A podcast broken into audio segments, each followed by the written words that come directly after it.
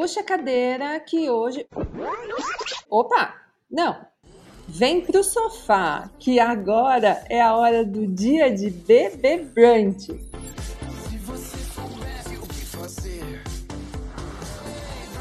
O Dia de Brunch ganhou uma temporada inteira dedicada ao Big Brother Brasil e a sua influência no mercado e na sociedade. Nessa temporada especial, divide o sofá comigo a Isaf Karawi, jornalista e doutora em Ciências da Comunicação pela USP e autora do livro De Blogueira a Influenciadora. Como vai, Saf? Estamos no meio dessa temporada, hein? Passa quem diria, que maravilha. E assim, não sei, acho que suspeita para dizer, mas tô achando que o nosso podcast tá muito mais animado do que o programa na televisão, mas fica só essa, né? Só, só vou jogar essa e sair. Mas eu tô bem, e você? Tô ótimo. Aliás, você que tá ouvindo a gente comenta aqui depois, manda pra gente nas redes sociais. Vocês estão gostando? Porque a gente está adorando fazer essa temporada aqui, todinha dedicada a falar sobre os tópicos envolvendo Big Brother e influência. Aqui a gente já falou de busca pela fama, sobre o medo de se posicionar. A gente falou já sobre o perder e ganhar que ir a um programa dessa magnitude pode causar e muito mais. Esse é o sétimo episódio, a gente está aqui no meio da temporada. E se você ainda não ouviu nenhum episódio, esse é teu primeiro, deixa salvo para você ouvir depois todos os outros, porque tem bastante coisa para você ouvir. E aliás, aproveita, coloca na tua agenda que toda quarta-feira você tem um brunch com a gente para falar sobre tudo que envolve influência, negócios e comportamento na casa mais vigiada do Brasil. Então, pega sua mimosa, que dia de bebê brunch vai começar. Bom, depois daquele jogo da discórdia dessa semana, Isaf, que foi aquilo, meu Deus do céu. depois desse jogo, a gente viu que as coisas ficaram ali à flor da pele, né? A rivalidade entre Jade e Arthur ficou ali escancarada na nossa cara. A gente estava falando agora aqui nos bastidores o quanto nós também fomos heterotopizadas pelo Gustavo, né, Isaf? Que situação, minha amiga. Quem diria? Surpresas.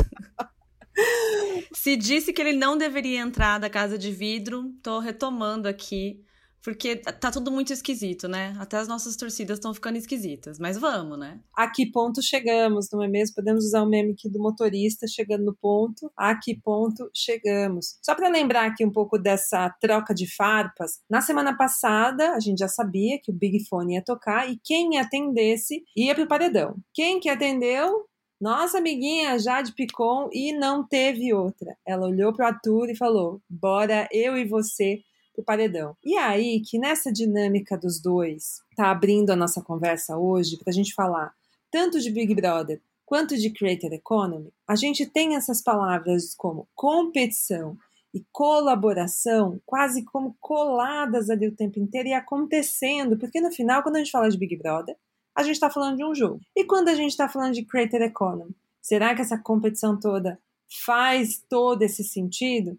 Será que essa postura competitiva né, de um criador seria bem aceita dentro né, desse ecossistema que a gente forma aqui dentro? Eu queria conversar com vocês e chamar a Saf aqui para a gente falar sobre essas duas premissas: a da colaboração e a da competição envolvendo Big Brother e Creator Economy. E Saf, você acha que a gente tem aqui um cenário em que tinha tudo para ter colaboração, mas está complicado, minha amiga? Pensando no programa, acho que temos um, um, um, ruído aí nessas parcerias, né? E é muito engraçado a gente pensar, por exemplo, no Lollipop, que é um grupo que tá pensando em colaborar, e ainda assim parece que falta alguma coisa.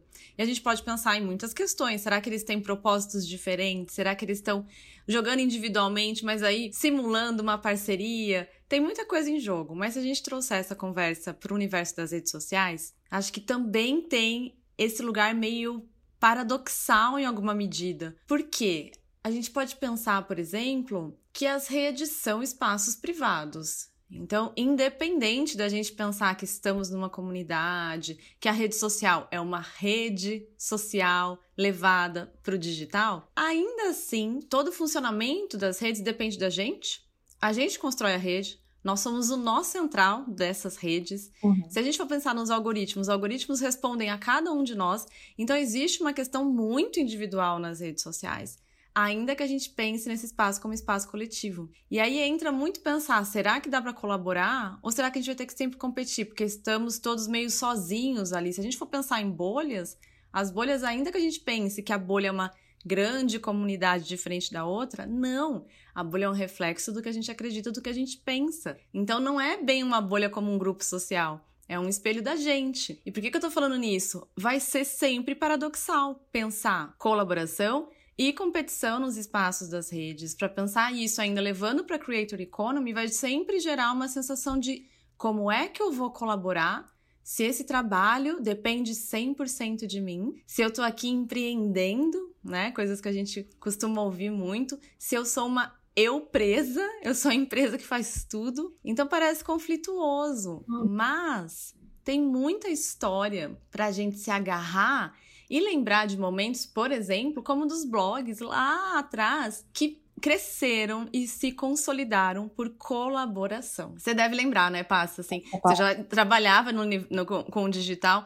e a gente tinha os blogs com os blog rolls, que eram aquelas listas de blogs amigos, de blogs parceiros, e as primeiras blogueiras de moda faziam muito posts sobre as colegas. Então, entrevistando a colega, mostrando a bolsa dela, o que tem dentro da bolsa de fulana de Beltrana. Parece uma coisa meio boba, mas é exatamente pensar colaboração num mercado que está surgindo. A gente está disputando o mesmo espaço, mas se a gente não colar uma na outra, a gente vai ficar aqui gritando meio que sozinha pro nada, né? Tipo, maluco assim, gritando, ei, olha para mim. Mas quando a gente tem uma, uma, reunião de forças, aí é possível pensar num mercado mesmo, na existência de um mercado, né? Não só de um indivíduo. Você foi falando sobre colaboração e sobre elas se juntarem, e eu comecei a lembrar do Arthur, quando ele ganhou a prova do anjo, e não deu o monstro para Jade. E ele falou: se ela tivesse pego, eu sei que ela me, ia me colocar, mas eu não vou colocá-la porque eu tô pensando no conjunto da casa. Porque se eu tirar ela do VIP, colocar ela na xepa, o pessoal tá contando ovo, o pessoal tá contando pão. Eu tenho que pensar no bem coletivo da casa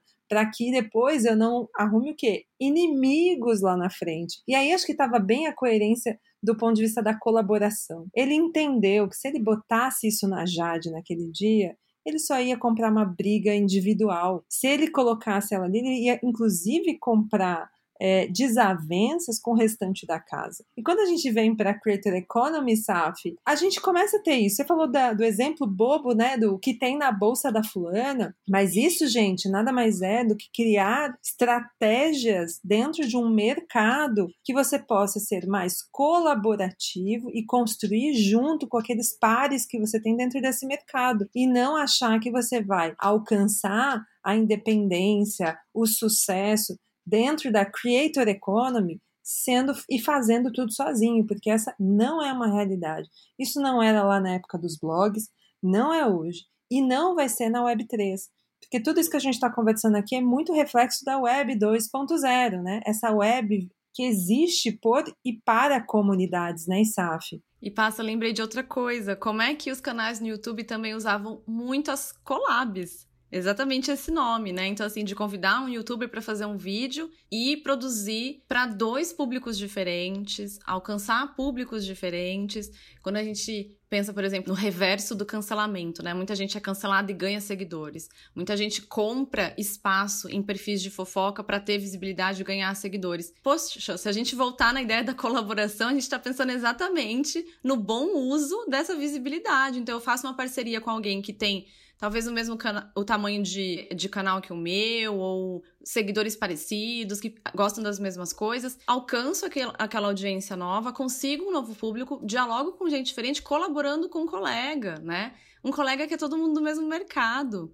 Então, parece que a gente foi perdendo isso. Acho que às vezes é um pouco quase um manifesto, assim, a nossa conversa também, né, Passa? Porque a gente entende que há várias questões em jogo, há um trabalho super difícil aí também em jogo, mas pode ser uma saída. Uma saída muito mais interessante do que pagar um perfil de fofoca, por exemplo, né? Você falou da gente transformar isso aqui no manifesto, né? E comecei a me lembrar do oposto do que a gente viu desse papel mais colaborativo do Arthur, que foi a postura da Jade no momento que ela tinha 30 segundos para argumentar por que, que ela devia ficar na casa. E ela usou todo aquele tempo e mais um pedacinho depois para dizer fora tudo, para dizer que não, eu mereço ficar aqui porque o dinheiro não vai para mim, vai para as instituições de caridade que eu quero ajudar, porque é fora Arthur. E aí acho que tem a outra fofoca maravilhosa que é aqui fora o perfil da Jade colocou fora Jesse, não colocou fora Arthur. E aí, que esse ponto de criar competitividade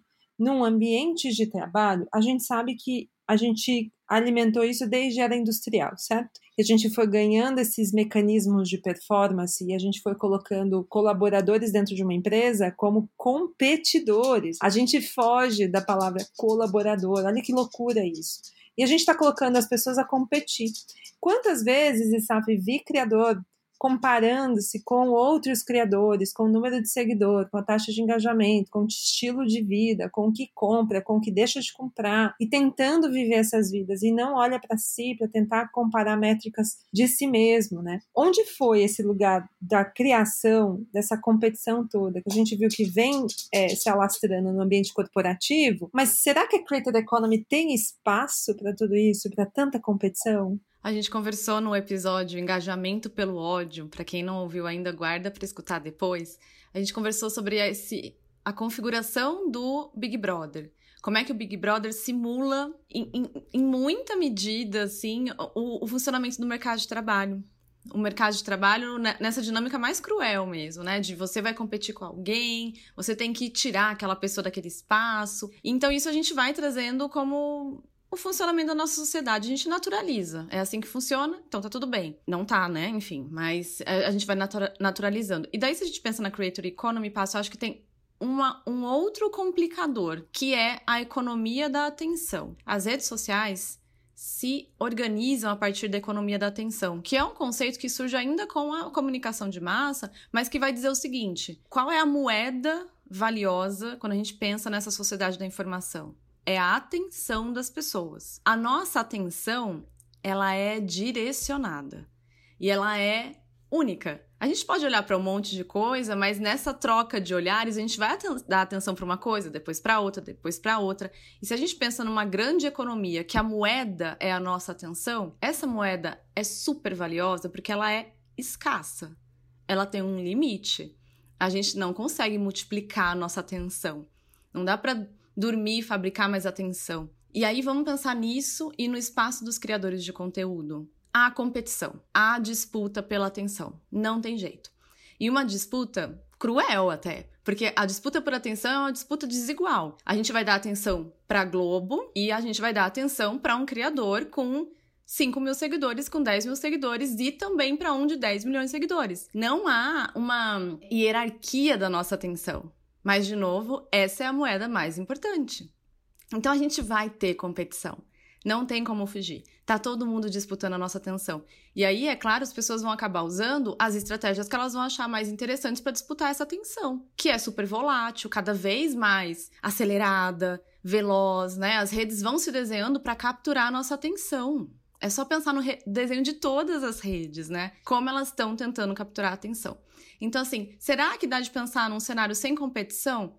Difícil, porque tem uma disputa aí em jogo, né? Ah, Saf, mas atenção não é moeda, não paga os nossos boletos. Mas claro que não, mas se reverte em ganhos monetários. É, é esse o desenho. Então, haverá competição. O ponto é, será que só tem que ter competição ou a gente pode direcionar a atenção para o coletivo? É, é, virar, assim, esse olhar um pouquinho, né? Será que isso é possível? Para a gente pensar, né? Você sabe que dia desses uma pessoa estava conversando com um amigo do mercado, que inclusive é meu concorrente, mas que a gente estava falando exatamente sobre a política de boa vizinhança, sobre a gente aprender que no coletivo, a gente está dentro de um mercado que está em franca expansão, que está cheio de player que é ruim, que é player que começou a fazer isso porque viu que estava dando dinheiro. E se os bons vizinhos não se juntarem, a gente começa a ter problema epistemológico aqui. A gente começa a ter problema num pedaço, sabe? Se a gente não cuida do vizinho, o vizinho também não cuida de mim. Sabe vizinhança solidária, gente? Que você tem lá, todo mundo fica de olho, liga, todo mundo liga a câmera, meio que todo mundo se cuida pra não ter problema. E a gente estava conversando sobre essa política de boa vizinhança. E o quanto, gente, Arthur, estrategista ali, tá fazendo a política de boa vizinhança dele quando ele não colocou a Jade no monstro. Ele entendeu que ele não podia prejudicar várias pessoas ou teria consequências ali que poderiam virar um problema para ele depois. E aí entrando agora, você falou de moeda de atenção, né, uma moeda de troca, e que eu concordo totalmente. Ela não é o que paga as contas, mas ela é o drive para que as contas sejam pagas através do, daquilo que você transforma a atenção das pessoas. Né? Como que você transforma isso em produto, serviço que você vai oferecer, seja para as marcas ou para a tua comunidade. E quando a gente olha tanto dentro e fora do Big Brother, é essa postura, a postura que a gente toma para impactar positiva ou negativamente os negócios de influência influenciador pode mudar. E para estruturar um negócio em todo em torno da influência de uma pessoa, a gente pode inclusive fazer o uso do jargão do ano, que é preciso uma rede de proteção. E aí, influenciador, você que está acompanhando a gente, pensa aí, né? Você está cultivando sua rede de proteção? Você está construindo relações como a Jade, como a Arthur? Dá uma olhada nas dinâmicas de relações ali para entender como você vem construindo essa rede de proteção. Entender isso como modelo de negócio, né, Isaf? Entender como modelo de negócio. Inclusive, passa quando a gente pensa, por exemplo, em influenciadores que prosperam, usando muitas aspas aqui, mas quanto mais profissionalizado o influenciador vai se tornando, mais ele vai buscando equipe, gente boa com ele, até para ele conseguir abrir mão um pouco de demandas que às vezes não tem nada a ver com o que ele gosta de fazer e se dedicar mais exclusivamente à criatividade, a essa produção de conteúdo que vai exigir não só uma produção robótica, tô todo ali todo dia ali produzindo, mas vai exigir que ele leia coisas novas, entre em contato com novidades, veja filmes, se inspire. É um clichêzão, mas é, é a verdade para quem trabalha com criatividade, né?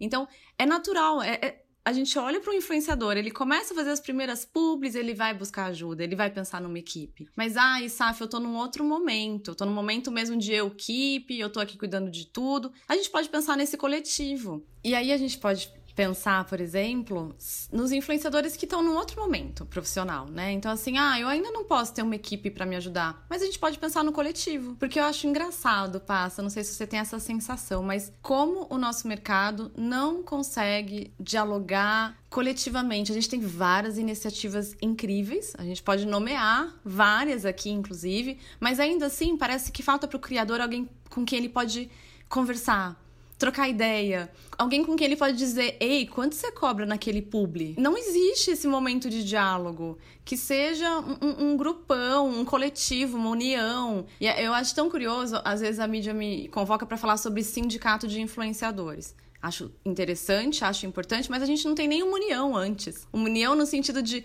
bem, pensar para uma mesma direção, pensar menos como empreendedores olhando para o seu próprio negócio e pensar, bem, tem uma classe aqui, tem uma galera trabalhando junto. E talvez eu possa pensar em interesses comuns para a gente andar todo mundo junto de verdade, né?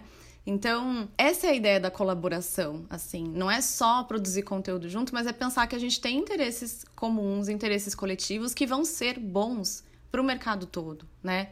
Então, acho que esse é um caminho antes de, por exemplo, poder ter uma equipe porque tem, tem que andar, tem um chão, né? Passa para conquistar ali, para conseguir ter uma equipe, uma equipe, um time legal para trabalhar junto, né? E acho também que tem um alinhamento de expectativa e realidade, Saf, que o criador, a pessoa que opta e escolhe né, trabalhar como influenciador, trabalhar com a própria influência e partir para a produção de conteúdo, é alinhar o que ela está disposta a entregar para entender o que ela vai colher com isso. Quantas vezes a gente ouve influenciadores super chateados porque passou seis meses que está trabalhando, que está construindo o seu conteúdo, que está construindo a sua marca e não teve resultado ainda, nenhuma marca notou essa pessoa, ela não conseguiu botar um produto de pé, ela não conseguiu ter o número de engajamento que ela gostaria ou o número de seguidores que ela almejou. Mas também tem todo um alinhamento de expectativa de muitas vezes é uma pessoa que ainda está trabalhando, ela está fazendo isso como um plano B dela, onde ela está colocando um pouco da energia para tentar né, construir algo novo. E entender que não é em seis meses que vem as coisas. Leva tempo, você está construindo o teu próprio negócio. Não é algo que acontece de uma hora para outra. E acho que tem uma outra perspectiva que é, às vezes você precisa dar um próximo passo no teu negócio, você já está criando e tem um próximo passo que você precisa dar. Mas você não tem dinheiro para conseguir dar esse passo e nem equipe. E aí você parte para as colaborações. Aí você pode, bom, eu preciso ter mais audiência. Bom, preciso fazer um projeto de conteúdos que eu vou envolver outros influenciadores para fazer collabs, ou seja, vou levar a minha audiência também para essa pessoa, em troca eu também quero a audiência dela para que novas pessoas me conheçam. E a partir daí, e construindo relações colaborativas com outros influenciadores, que podem ir desde uma collab de conteúdo, até muitas vezes você trocar serviço com outros criadores. Aqui na Brunch mesmo, sabe? A gente tem criador que é roteirista de outro criador, que é editor de outro criador, e assim por diante. Porque, especialmente nesses começos de negócio, isso não é só para criador, tá, gente? Qualquer empreende empreendedor vai passar por isso. O começo é sofrido. O começo, ele não é uma coisa que você, a não ser se você nasceu herdeira, ou como a nossa amiga Jade adquiriu a independência financeira aos 13 anos, você vai sim sofrer para conseguir empreender e desenvolver seu negócio. Não é uma coisa que você vai chegar assim do nada, opa, tá lindo a minha vida, olha meu lifestyle aqui na internet. Não é por esse lugar. E acho que esse alinhamento de expectativa também tá faltando, sabe? E passa, é... eu fui professora da graduação por muito tempo, né? E os meus alunos tinham muito interesse em trabalhar com influenciadores digitais. E bem, a gente não discute, a gente tem uma disciplina para falar de marketing, de influência, influenciadores, nada disso. Então, na minha disciplina, que era de estratégias de comunicação digital, a gente tinha essas conversas. E a sugestão que eu sempre fazia, eles queriam ser assessores de influenciador. Então, assim, é alguém que trabalha, que está se formando em jornalismo e que vê a possibilidade de ser assessor de influenciador, um assessor comercial ou um assessor de imprensa. E sempre a sugestão que eu dava era: eu tenho certeza que você tem um colega que está tentando se tornar um criador de conteúdo. Enquanto isso, você está tentando se tornar um assessor de influenciador. Poxa, a gente já tem um desenho de um negócio aí, né? Vocês dois trabalhando juntos, cada um ali na carreira que está almejando, mas pensando já num pequeno negócio, numa pequena sociedade, não sei. Daí os termos cada um vai decidir. Mas como é que a gente tem essas habilidades aí no mercado desencontradas? E, e o exemplo que você traz da, da Brunch é genial pra gente pensar nisso. Como é que os influenciadores têm diversas habilidades, diversas competências que podem servir para outros também, né? Eu acho que dá para pensar coletivo. Eu sei que às vezes parece um pouco, de novo, né, ingênuo, quase um manifesto essa, essa questão de pensar coletivo, mas acho que é a saída. Acho que é no coletivo que a gente tem força, né? Não é à toa que a gente faz política coletivamente, não é individualmente. Não é à toa que a gente muda as coisas de forma coletiva e não só cada um tweetando sozinho ali para fazer revolução. Então acho que a revolução no mercado é possível também, né? Então, enfim, saídas, vamos pensar saídas. e eu queria fechar, voltando no teu tópico sobre união, sindicalização, eu acho que é talvez um desentendimento do que é um sindicato de uma associação, né? Mas acho que nesse lugar de entender uma associação dos criadores, dos influenciadores, dos produtores de conteúdo, para que briguem de forma coletiva por oportunidades, melhoras dentro desse mercado, me lembra muito sobre a dificuldade e problemas que a gente vê no dia a dia sobre a falta de conversas entre eles do preço que eles cobram. É, a gente às vezes recebe, alguém quer saber o preço de um criador, enfim, isso é uma informação sigilosa. Eu não informo isso para ninguém, a não ser que o criador permita, né? E eu falei, vai falar com o criador, conversem entre si para que vocês entendam as características que cada um tem, para que vocês possam entender, bom, será que meu preço está bom? Será que o preço do mercado está bom? E essa falta de conversa faz com que hoje a gente tenha uma discrepância de valores no mercado que vai de 50 reais a um milhão de reais. E é claro que a gente não pode colocar tudo na mesma balança, né, sabe? Porque a gente tem endosso, a gente tem autoridade, a gente tem outras coisas, alcance, a gente tem outras coisas aqui. Mas essa elasticidade, ela precisava ter um mínimo de cuidado ali. Eu, eu sempre vejo um, uma busca por um teto de preço. Eu falo, não, gente, a gente tem que buscar por um piso, porque esse piso ele é necessário. O teto ele é muito subjetivo, porque eu dependo da audiência, dependo do, da qualidade do endosso dessa pessoa e de que tipo de produção a gente está fazendo. Agora, um piso, esse é um volume necessário que a gente precisaria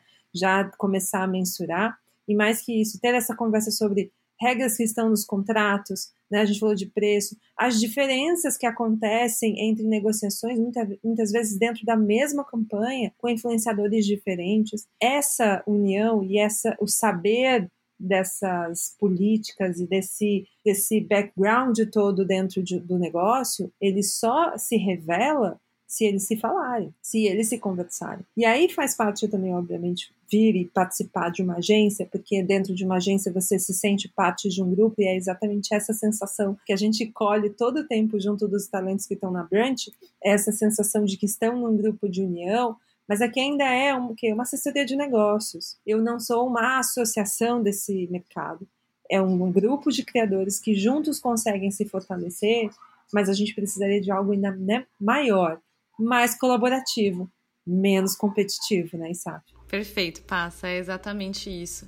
E até pensando em questões éticas, né? Quando, quando a gente fala é, em relação a precisamos de posturas mais éticas dos influenciadores, isso impacta o coletivo também. Não é à toa que a gente tem, por exemplo, uma expressão pejorativa que é, ai, fulano tá muito blogueirinha, que vem com estigma que tem muito fundamento nas questões éticas lá de trás, das questões com publi não sinalizada. Então, até quando a gente olha para pessoas individuais mesmo, assim, então, uma pessoa aqui, outra pessoa ali, cometendo equívocos em relação à ética, Uhum. Isso vai impactar o mercado todo, de novo, né? Então, não há produção individual quando a gente está falando de uma classe, de um coletivo. E acho que essa é a grande questão: reconhecer que existe esse coletivo mesmo. Temos indicação de livro para essa temática? Temos. E de um autor, um autor que eu amo, sou apaixonadíssima por ele, é um autor chamado Clay Shirk autor do livro A Cultura da Participação. Por que, que eu amo esse autor? O livro dele, A Cultura da Participação, já é muito sugestivo e ele vai falar de generosidade e colaboração na era do ambiente digital. E ele é considerado um entusiasta digital, porque ele diz algo que eu acho lindo. Ele diz assim: que toda participação é uma participação importante, desde aquele meme bobo de gatinho até o coletivo pensando em mudanças cívicas. E ele vai mostrando esse processo todo de um valor que é super pessoal, que é só um meme que eu compartilho, até que, como eu transformo essa pessoa, esse individual em algo que é maior e que oferece uma possibilidade de mudança. Ele é sensacional. Para quem não tiver afim de ler o livro inteiro, dá uma procurada nos TEDs do Clay Shirk. Tenho certeza que vocês vão gostar do, da empolgação dele. Assim, é um autor que a gente olha e pensa, poxa, o digital tem saída. Acho que vale a pena. É bom ter um pouquinho de esperança também no final das contas, né, Isaac? Precisamos, né, Passa? Bom, a gente está aqui no meio da temporada. Lembrando, se você não ouviu os outros episódios, volta aqui, depois acompanha os outros seis que já passaram, porque a gente já falou de bastante coisa sobre BBB e influência e como essas duas coisas dão jogo e dão um brunch legal. Eu e a ISAF seguimos aqui com um olhar sempre atento para o impacto que esse programa está causando na sociedade e no mercado. Por isso, vem sempre aqui para o nosso sofá, acompanha a gente que essa é a nossa temporada especial do Dia de BB Brunch. Para não perder nenhum episódio, assina o Dia de Brunch aí no seu tocador de podcast favorito. E você também pode acompanhar a gente tanto no Twitter quanto no Instagram. Vou deixar as arrobas na descrição do episódio. E Saf, muito obrigada. Mais um episódio. Missão cumprida. Missão cumprida. Obrigada, Passa. Obrigada, gente. Até semana que vem.